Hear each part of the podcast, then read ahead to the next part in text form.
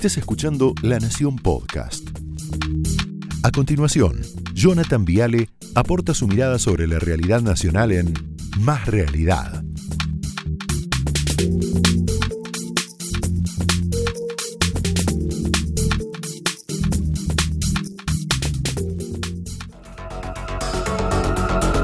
Bienvenidos, bienvenidos, ¿cómo les va? Uy, qué fuerte esta carátula, no la había visto, tremendo. Bueno, ¿sabés que para el kirchnerismo, si no lo medís, no existe, ¿viste? Si no medís la inflación, no hay inflación, si no medís la pobreza, no hay pobreza, si no medís el coronavirus, no hay pandemia. Son, ¿cómo te lo puedo decir? Especialistas en destruir termómetros. Ven un termómetro, ¡pum!, lo hacen pelota, lo hacen de goma. Entonces, roto el termómetro, roto el termómetro, roto el diagnóstico. Si no hay diagnóstico, no hay realidad. ¿Cómo se llama? Es una patología. Esto es más para Nelson Castro, ¿no? Negación de la realidad. Son negadores. Si no lo veo, no existe. No hay tal problema, ¿no? Mirá lo que hicieron con la inflación. Con la inflación hicieron un desastre. Mirá, en 2007 la inflación real era 15 puntos, el INDEC, decía 8, mentirosos. En 2010 era 24, el INDEC decía 11. En 2014 la inflación real era 38, el INDEC decía 24. ¿Y quién aparecía para creerle al INDEC? Este especialista en el barro que pusieron ahora. Aparecía Aníbal Fernández y decía, yo sí le creo al INDEC. Yo sí le creo al INDEC. Me acuerdo de una entrevista de Cristina con Novarecio en Infobae, donde ella se pone un poquito nerviosa con este tema. Mirá. A ver, Luis, no seríamos honestos si no reconocen que en la Argentina del 2015 el trabajo, el trabajo no era un problema. La gente no se despertaba pensando que podía perder el Pero sí la trabajo. inflación. Sí, la inflación. Hoy es más alta la inflación. Y con la cava, te lo mido con la cava. Pero no, no. con- con- que el de la cava. Digo, El de- te lo mido- no, primero, no, no. reconoce que la intervención del INDEC fue un... No, no, no, perdón. Te reconozco que te, re- te reconozco que había inflación, pero hoy te reconozco que hay más inflación, porque ¿sabes cuál es el problema de este gobierno? No solucionó ninguno de los problemas que había, sino que los agravó. Salía, salía siempre por el lateral, ¿no? Estaba nerviosa Cristina ahí. Todavía hoy siguen negando que hayan intervenido el INDEC. Por eso Aníbal Fernández, yo me acuerdo, inolvidable, llegó a decir que Argentina tenía menos pobres que Alemania, que Noruega, que Finlandia y que Dinamarca. Mirá. ¿De cuánto es la pobreza en la Argentina en este momento? Lo acaba de decir la presidenta, no ronda el 5%. Es 5% entonces. Lo acaba de decir la presidenta Por- Casado. por- Alguien levantó la mano para decirle que no era cierto el dato. ¿Por qué? Por- Este, porque los cálculos, ahí están todos los que calculan, ¿eh? los que hacen de verdad los cálculos en serio en el mundo. Alguien dijo que no estaba de acuerdo con, la de, con lo dicho por la presidenta. No, ahí no, pero digo, si tomamos como cierto ese dato, eh, según datos de la OCDE, te estoy hablando, Argentina entonces tendría menos pobreza que, que Dinamarca, que Finlandia, que Noruega, países reconocidos en todo el mundo por Países su que equidad están- social. No, la están pasando bien, mi amigo. Eh, países como Alemania no la están pasando bien en términos de pobreza, aunque aunque no lo quieran creer. Es cuestión de meterse eh, en, el, en la base de datos de, de la Statistics Bundesamt de, de Alemania y se van a dar cuenta que tiene 20% de pobreza estructural. Pero vos decís que tenemos menos pobreza que Alemania. Y sí, aunque no te guste, aunque te cueste... Me encanta, si fuera verdad me encantaría. Bueno, eh, no, no, a mí no me encanta, porque no me gusta ver sufrir a nadie, pero digo, es cuestión de meterse en la base de, de Alemania y ver cómo responden ellos a la respuesta de la pobreza estructural y te lo muestran. eh, no, no hay que ser ni, ni genio ni tener amigos que sean este espías alemanes, este, hay que buscarlo en, la, en lo que publican ellos este, en, la- en los portales de, de la Statistics, Statistics Bundesamt. Bundestag. Después dicen que es un buen, voc- un buen vocero. Déjense de joder con esta idea de que Alberto, de que Aníbal, de que son los grandes voceros. Por favor. Y por eso Kisilov llegó a responder, bueno, yo no tengo bien el número de pobres, me acuerdo de esto, ¿no? Medir la pobreza es estigmatizante. A ver, No, no, me parece que es una medida bastante estigmatizante. últimamente es medio estigmatizante, bueno, justo ese número no lo tengo, no había inflación, no había desocupación, no había pobreza, no había indigencia, no había inseguridad, porque no se medía, porque el INDEC nos mentía en la cara, si no se mide, no existe. Bueno, mi punto es, lo mismo están haciendo ahora con el coronavirus, lo mismo, abren todo. Fíjate, primero de septiembre, 5.000 contagios. 7 de septiembre, 4.000. 14 de septiembre, 3.000. Fue raro esto, ¿eh? 17 de septiembre 2000. Ayer 1000, 1800. Curioso. A mí me resulta curioso. Porque el problema es que estuvieron varios días sin informar testeos. La cantidad de testeos diarios.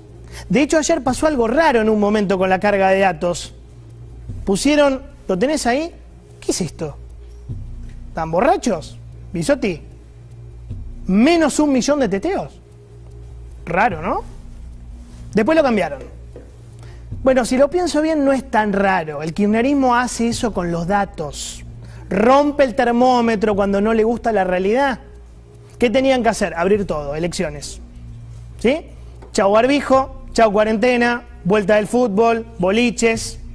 Para hacer eso, misteriosamente, desapareció el COVID. Es raro, ¿no? Desapareció el COVID. No hay más COVID en Argentina. Pasamos a tener mil casos por día, 1800, hoy 2000. O sea, paso mata COVID. Muy interesante esto. Paso mata Delta, podemos decir, ¿no?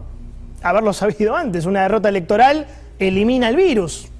Una buena paliza electoral es mucho más efectiva que Sputnik, que Pfizer, que AstraZeneca, que Moderna, que Sinopharm. Se confirma entonces, hablando en serio, el cinismo. Lo cínico que son, el cinismo del cual tantas veces hablamos acá. La cuarentena fue un instrumento esencialmente político. Lo dijimos, se enamoraron, estaban enamorados y era verdad. La prolongaron la cuarentena mientras las encuestas más o menos respondían. Derrotados ampliamente en las primarias por la oposición, vuelan las restricciones. Son de manual. Pero yo les diría algo, a ver, hay una frase que me gusta decir, se nota mucho, se nota mucho, mira. Quienes venden que la pandemia ya pasó. Se nota mucho, se nota mucho. Lamentablemente no se pueden aceptar ni esas mentiras ni esas manipulaciones. Ah, me gustó eso. ¿Lo podemos poner de vuelta? Perdón, director, ¿eh? Lo ponemos de vuelta porque él dice los que venden que la pandemia ya se acabó. A ver, escuchémoslo. Quienes venden que la pandemia ya pasó. Se nota mucho, se nota mucho. Lamentablemente no se pueden aceptar ni esas mentiras ni esas manipulaciones. Coincido, ¿eh? coincido con Kisilov, se nota mucho. Se nota mucho que la decisión es abrir el kiosco y tirar la casa por la ventana. Fíjate, ¿tenés los manotazos de ahogado que están tirando? ¿Tenés el kiosco? Es divino esto. Mirá el kiosco. Este es el kiosco de Cristina, de Alberto, de Axel. Tenés una IFE de 15 mil pesos, un plan potenciar trabajo de 16 lucas, una UH de 4 mil, vale todo, ¿eh? Un bono de 6 mil para jubilados, ahí tenés un salario mínimo de 32 mil, escuelas los sábados para compensar. Señores, abrieron el kiosco, la vuelta de la cancha, la vuelta de los boliches para los pibes, voto joven, se abrió el kiosco, vamos, vendan. Barbijos no hay, ¿no? No se venden más. Barbijos no hay. Te das cuenta, abrieron el kiosco, pusieron toda la carne sobre la parrilla para dar vuelta a la elección. Eso se llama desesperación. Están desesperados. Reparten libertades como si fueran dádivas. Esas libertades despreciadas, ninguneadas, arrebatadas, un año y medio. Bueno, ahora, yo me acuerdo, sin pudor se metieron con nuestra libertad de circulación, de reunión, de estudio, de comercio, de trabajo. Llegaron a reclamar la suma del poder público estos muchachos, ¿eh? Los superpoderes. Y el Senado y la Cámara de Diputados dijeron, no, hermano, no se puede. Y ahora, derrotados por escándalo, catástrofe electoral, dijo Cristina, retroceden en chancletas y abren todo de un día para el otro, tan loco. De un día, no, se acabó la pandemia, en un día, en un día. De pronto valoran la libertad, son Milei. Ahora es Alberto Milei Fernández. La verdad no se ofendan, pero la gente no es tarada. Yo sé que ustedes piensan que la gente es tonta, pero no, es más. Yo creo que lo único que van a lograr es que la sociedad se enoje más con ustedes, por tratarlos como estúpidos. La sociedad es mucho más inteligente, más madura, más sofisticada de lo que ustedes piensan. En serio les digo. Fíjate lo que hicieron en General Rodríguez. Mirá este papelón, dale. Hola, ¿cómo le va? ¿Cómo va Estamos muy orgullosos hoy en este acto de abrazar a todos aquellos espacios comunitarios que dejan el cuerpo en el barrio por acompañar a aquellos que más difícil la tienen con mucho esfuerzo porque nos pasó una pandemia por encima. Y a pesar de todo estamos acá y le estamos poniendo el cuerpo a cada uno de los barrios. Sigamos trabajando unidos. Eso es lo que nos va a sacar adelante. Vamos a estar cada vez que cada uno de ustedes lo requieran, sean del espacio que sean. Para nosotros todos ustedes son vecinos rodriguenses. Muchas gracias. Qué bárbaro. El intendente se llama Mauro García. En 2019 habían ganado con el 80% de los votos. En la PASO se comieron una paliza, ganó Juntos por el Cambio y ahora reparten, pone la imagen, termotanques, había calefones, cocina. Bueno, ayer decía Melconian muy bien, señora, usted agarre. Usted agarre, después castiguelos. Por miserable, por mentirosos, por perversos. Dejen de intentar comprar a la gente con un calefón con un lavarropa miserables, con una heladera. Dejen de pensar que la sociedad argentina es estúpida, entrega su dignidad por un par de zapatillas como creía Rukauf. Eso lamentablemente pasó mucho tiempo, sigue pasando cada vez menos. Basta el modelo infran, basta, cortémosla. Ese modelo clientelista, feudal, conservador, ojalá lentamente se vaya terminando en esta Argentina, ojalá. Yo creo que ya nadie se conforma con un plan, ¿eh? O con un electrodoméstico. Espero que no. Espero que la gente vaya madurando de a poco y cambie el chip. Porque están pidiendo trabajo, estudio, esfuerzo, sacrificio, dignidad, no más planes. Basta de calefones. Si continúan por este camino desesperados, porque están desesperados, para mí van a seguir perdiendo votos, ¿eh? Van a seguir, mirá. Mirá la matanza, perdieron 220 mil votos. 220. Se comieron una paliza en la matanza. Mirá Lomas de Zamora, perdieron 91 mil votos. Merlo, 104 mil votos perdieron. Quilmes perdieron 89 mil votos. Guarda con esto, ¿no? Moreno, 85 mil votos. Tigre, 57 mil votos. ¿Saben por qué pasa esto? Yo los invito a escuchar, pero de verdad completo ese audio de Fernanda Vallejo, no los 11 minutos, ¿no? Porque además de decirle ciego, este, sordo, ocúpame, que trefe, dice algo que piensa Cristina. En un momento dice, la gente se estaba cagando de hambre. Bueno, se dieron cuenta. Después dice, es obvio que la gente no iba a venir a aplaudirnos. Y al final dice lo más interesante, escucha. Este señor y este señor que gracias a Cristina y a todas y todos nosotros está sentado ahí en el sillón de Rivadavia, no tiene ningún mérito propio para estar sentado ahí. Entonces se tiene que allanar, allanar a lo que le diga Cristina que tiene que hacer. ¿Por qué? Porque Cristina es la representación de la voz del pueblo argentino.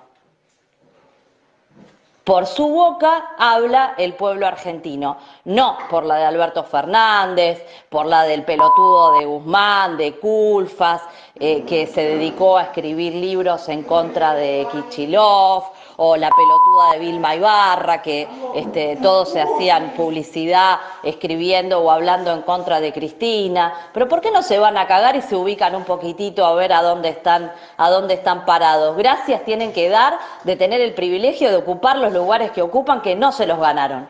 No se los ganaron tiene un buen concepto del gabinete, ¿no? Eh, la Fernanda Vallejo, son todos unos pelotudos que se vayan a caer. Hermoso, la verdad divina la, diputada. Queda claro, Alberto Fernández, usted se tiene que allanar a lo que dice Cristina, porque Cristina, como dijo, es la representación de la voz del pueblo argentino. La voz del pueblo ahí en Juncal y Uruguay, barrio de la Recoleta, ciudad opulenta de Buenos Aires. La voz del pueblo, la voz del pueblo.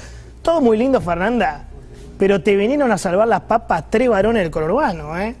A ustedes el progresismo de página 12 de la ciudad de Buenos Aires. Aníbal, varón de Quilmes, varón de Baúles. Mansur, varón de La Matanza, porque bien es de Tucumán, pero es varón de La Matanza, ¿no? Hijo pródigo de Balestrini, o me equivoco. ¿Quién lo crió políticamente a Mansur? Balestrini, y otro día vamos a hablar de Nucete un poco más. E Insaurralde, varón de Loma de Zamora. La lotería, ¿no? la lotería, la caja, Rossi, la historia de Gerardo Rossi, larga, larga. Ahí tenés verdaderos manotazos de ahogado. Ahí los tenés. Opiniones libres, hechos sagrados. Señores, bienvenidos. Esto fue Más Realidad, un podcast exclusivo de La Nación. Escucha todos los programas de La Nación Podcast en www.lanacion.com.ar. Suscríbete para no perderte ningún episodio. Estamos en Spotify, Apple Podcast, Google Podcast y en tu reproductor de podcast favorito. Seguí escuchando La Nación Podcast.